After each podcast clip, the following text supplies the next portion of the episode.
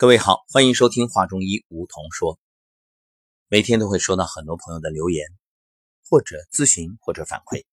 那今天我就选择其中一条，给大家做一个分享、交流、探讨。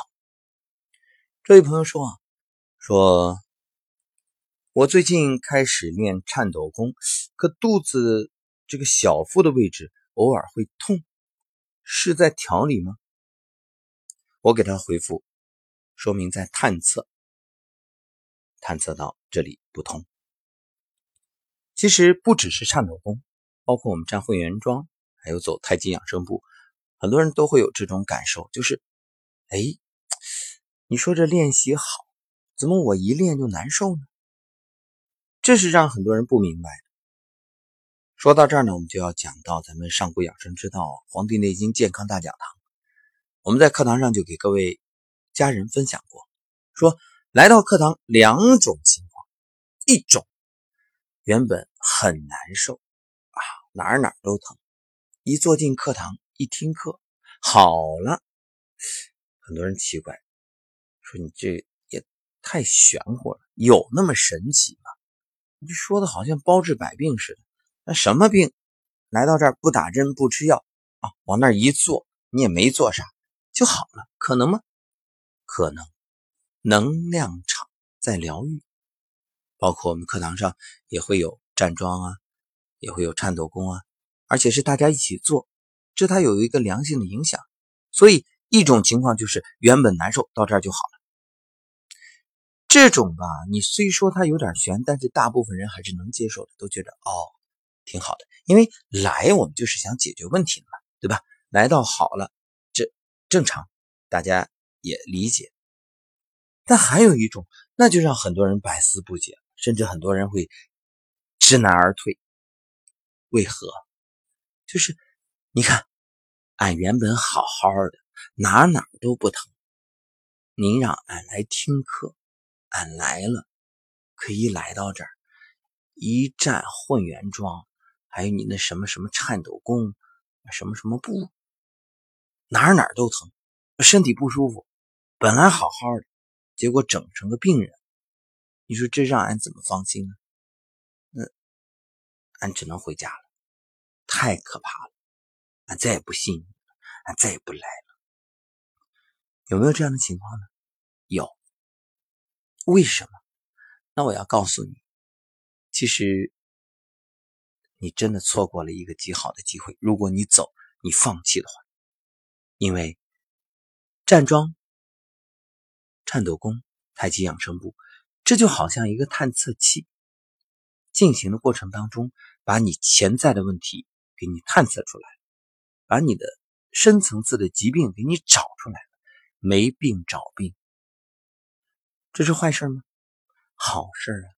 你原来以为你没病，那只是一种病态的平衡，你有可能是当初吃的药把它压下去了，压下去只是症状不见，而问题更严重。那现在呢？我们通过这种调理，让你这尘封的疾病冒出头，好事啊！让它缓过来，然后我们慢慢慢慢的把它一点点退病还原消解掉。这像什么呢？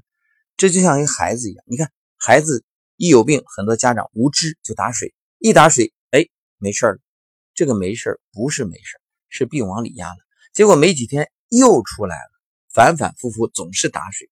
等到家长不耐烦，你看这孩子太顽固了，这病压不下去。告诉你，不是病压不下去，是孩子身体阳气足，他能自我调理。所以你这边打压了，他那边翻身；那这边打压，他那边又反抗，这是好事啊。可惜被你残害了。对，到最后阳气越来越少，得不生病。所以你看，成年人有几个发烧的？有几个天天发烧的？成年累月啊，甚至好几年可能都很难发烧一次。不是身体好，是气血。不足，根本就没有发烧的能力。那全身得消耗多少热量才能提升一度体表的温度啊？那发烧，你以为你想发就发？你得有条件才能发，你得身体有足够的资粮，你才能发烧来抵御病毒。可惜呀，无知的人太多。对呀，所以我们说中医有明确反应，就是调理反应。我救你反而被认为是害你，那你说这个做养生的人得担多大的风险，还顶着骂名，承受着压力，为了你的身体好，最后还得落你的骂。当然，骂我们是不在乎的，只要你身体好就好。苟利国家生死以，其因祸福必趋之，承受一点打击算得了啥呢？扯远了，说回来，所以如果你发现身体有这样或者那样，在练功当中出现了问题，别担心，别焦虑，持之以恒练下去。当然有一种情况例外，就是你练的太猛了，太多了，操之过急。要知道欲速不达，所以。给大家两个成语，你把它作为座右铭，养生没问题。第一是循序渐进，啊，慢慢来，按阶段来。比如有的朋友一听说啊，站桩要站一百四十分钟，太牛了，我做不到。好，不练了。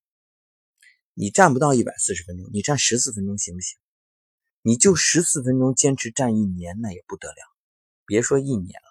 你就站几个月，你就会发现身体有感觉。然后十四分钟已经远远不能满足你，你自己就不由得会把它加加到四十分钟。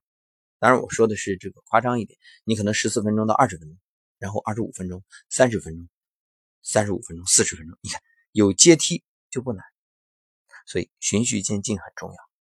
不怕慢就怕站，不要因为说别人站一百四十分钟，你站十四分钟，觉得不好意思啊，觉着自己这个没什么效果。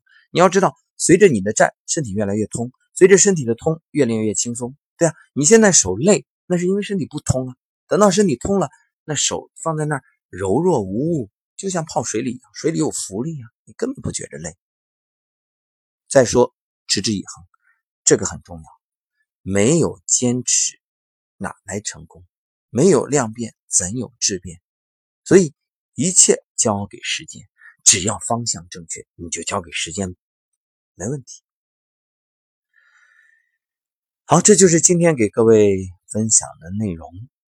那还有朋友问到关于三种练习的顺序：颤抖功啊、混元桩、太极养生步。这个我们找机会再聊。我记得以前节目里也聊过。嗯，好，那今天就先说到这儿。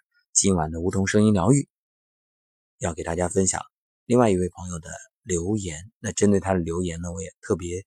写了一篇心语，好，晚上见。